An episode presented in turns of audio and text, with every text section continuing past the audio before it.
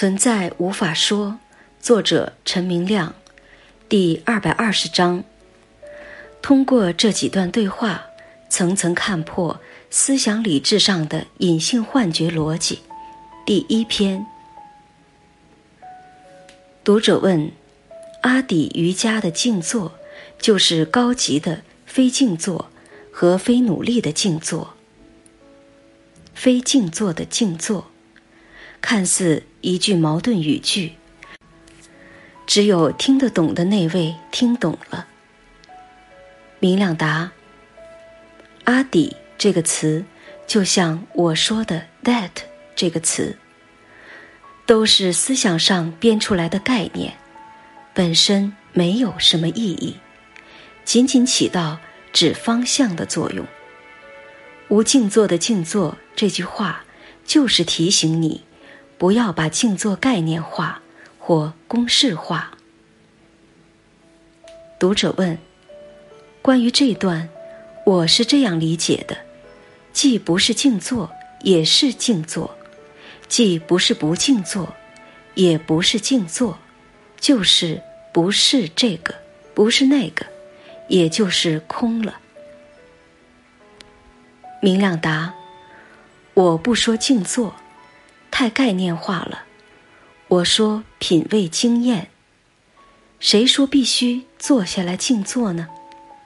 读我的文章本身即是最有效的静坐，就是不需要静坐的静坐了。这个空不是经验内容上的虚空，而是完全无概念的空。这就是我说的无法确定或不可知。空，无法确定，不可知，无为，都是一样的意思。读者问：“我尝试回答我是谁，不知道有没有切入到真相？”明亮答：“比我是谁更好的问法是：我是什么？”读者问：“我是谁？我是非你，你是谁？你是非我，我是非非我。”这是一个自设式悖论，不可知，我是不可知。只有我的时候，我无法定义，只能说不是这，不是那，没有任何概念。自我是不可知。任何二元关系都可以用这个方法得出不可知。时间、空间、因果的二元关系都可以这样问、这样答，结果都是不可知。明亮答：知这个概念是梦幻概念。释迦牟尼佛说过了，无智亦无得。但所有人都希望知道个究竟出来。如果一切都是同一个他，他无法迈出他自己来知道什么情况的，就像眼球无法看到眼球自己一样。不是有一个对象不可知，而是那个对象都无法确定成立。读者问。悖论不就是不成立吗？明亮答：思想理智上来要搞清楚情况，结果就是一个接一个的悖论，但现实没有矛盾或悖论的概念。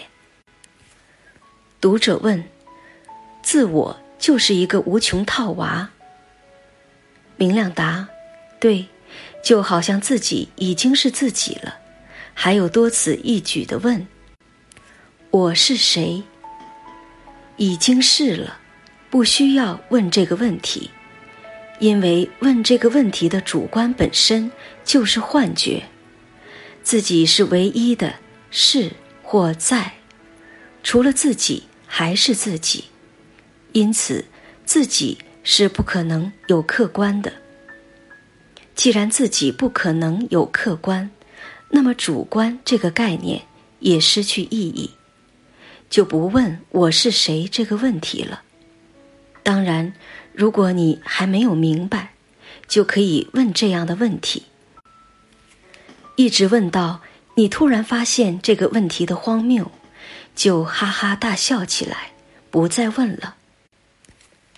读者问：“对，只有我的时候是不会提出我是谁的问题的。”明亮答：“问我是谁，不是为了得到某一个确定了的答案，而是通过问这类问题，发现这个问题本身是不成立的逻辑，根本没有我，怎么会有谁？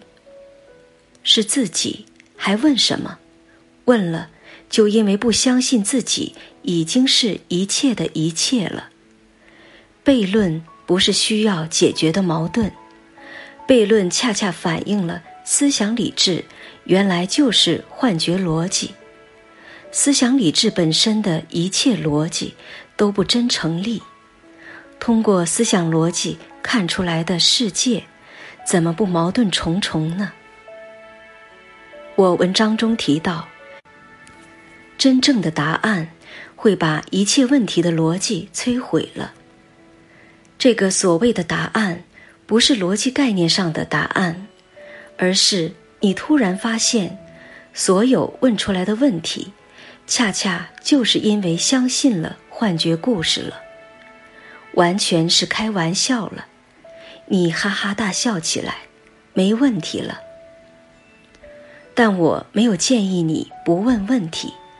因为你还笑不出来，还比较认真，就通过问问题才能品味。读者问：“我也笑过几次。”明亮答：“好，这样就慢慢成熟了，从思想逻辑忽悠中突然明白过来，会笑的，但习惯了以后也就不笑了。”读者问。我以为会一直笑，所以也怀疑自己了。明亮答：一开始会有比较巨大的震撼，但习惯之后，虽然还是不断成熟，但那种当初第一次的震撼感觉不一定出现了。在能量上多么的成熟，都是它内部的运作，连你。都发现不了，你还会老是抱怨，为什么我还没有明白呀？其实，在能量上已经非常明白了。高级瑜伽都是内部活儿，表面看不出来的，好像交易在桌子下面完成了。表面上看什么都没有发生，好像你这个人还是充满了缺点。麻烦，但在能量上可以完全重组了。读者问：“我完全没有感觉，还是充满恐惧？”明亮答：“看到恐惧、害怕就可以，看到了就不拥有它们了，不必压抑、责备自己。”读者问：“我是被恐惧压制住了？”抑郁，即便我看见万物都是我。明亮答：看到了这个我，它是什么？就像你看到电影中的我一样，电影中的我也害怕，但看电影的那位害怕吗？读者问：当我是一的时候，万物就是一，也就是非我。非我都是我的影子，只有我。明亮答：假如这一切都类似电影中发生的故事一样，你仅仅看到，却不拥有，那么害怕还是在的。但微妙发生了，那个害怕不再是原来那么确定的害怕了，好像既害怕。也不害怕，这是什么感觉呢？读者问：“上帝也造不出二来，明亮答：没有一，也没有负一，这些都是思想编出来的逻辑，没有加减法，一切都是自己。不要想象有一个我是内部的一，还有万物是外部的负一。这种想象就是幻觉，没有内部和外部，一切都是自己。读者问：“这个一不是我是吗？”明亮答：“No，不是，没有一这回事。”读者问：“不是自我的我？”明亮答：“如果有一。”就会有二，就会有三，有四，等等。读者问：“其实是一个零的一。”明亮答：“也没有零这回事。数学就是思想理智在忽悠，没有一，没有二，也没有零。如果有零，就有一，就有二。”自己是无法切割的，怎么定义为零、一、二呢？只有可以分割开来的东西才有数字意义。